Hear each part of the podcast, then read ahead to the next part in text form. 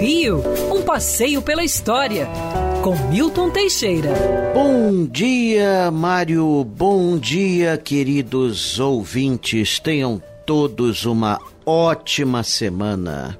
Hoje eu escolhi falar de um assunto interessante sobre o Rio de Janeiro e que merece ser preservado esse patrimônio que são os bondes de Santa Teresa. Foi exatamente no dia 1 de setembro de 1896 que foi inaugurada a linha elétrica de bondes para Santa Teresa. Não foram os bondes mais antigos do Rio. Na verdade, a Companhia Ferrocarril Carioca, que explorava os bondes de Santa Teresa, foi criada em 1877. Foi a quinta companhia de bondes do Rio de Janeiro.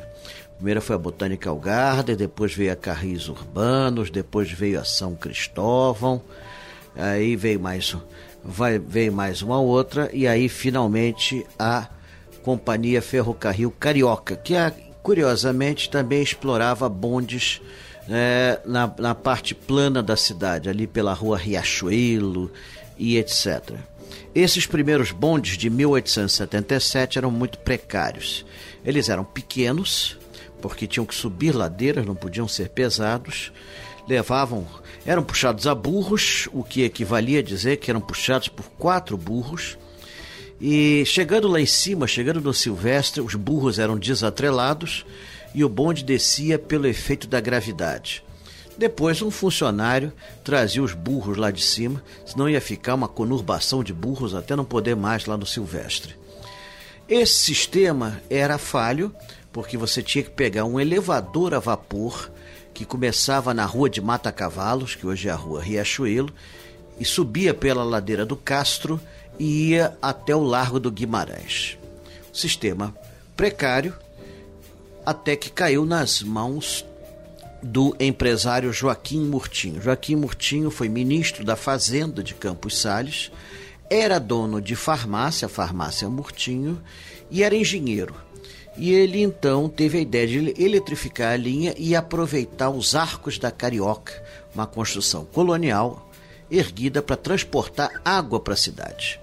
Pois bem, no dia 1 de setembro de 1896, sete bondes elétricos saíram da estação do Largo da Carioca e subiram pelo aqueduto a 26 metros de altura.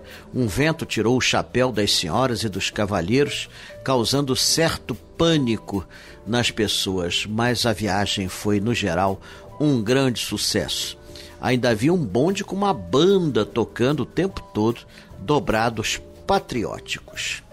A linha de Santa Teresa permitiu o desenvolvimento mais rápido desse bairro, já que os bondes elétricos podiam ser maiores. Ainda hoje há bondes em Santa Teresa. Na verdade, a última linha da cidade, em 1967, foi desativada a sua concorrente, que era, que era o bonde da, do Alto da Boa Vista, da Tijuca, e o bonde de Santa Teresa resistiu a várias tentativas de desativação, inclusive nos anos 70, 80, 90 e etc. O bonde hoje sobrevive, se bem que hoje é mais um transporte turístico do que de atendimento à população. A população de Santa Teresa usa hoje ônibus, vans, táxis e outros veículos, porque são poucos bondes em circulação.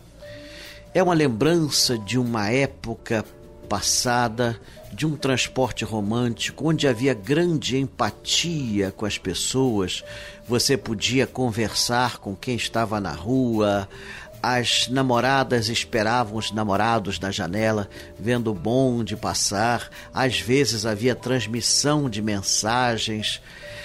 Era um mundo que não existe mais, porém sobrevive parcialmente em Santa Teresa. Vale a pena pagar um pouquinho mais caro e passear de bonde. É uma volta no tempo.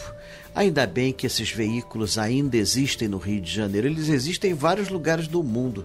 Aqui é que cismaram de acabar com eles. Mas seja como for, Santa Teresa está aí para provar a resistência desse veículo. Quer ouvir essa coluna novamente? É só procurar nas plataformas de streaming de áudio. Conheça mais dos podcasts da Band News FM Rio.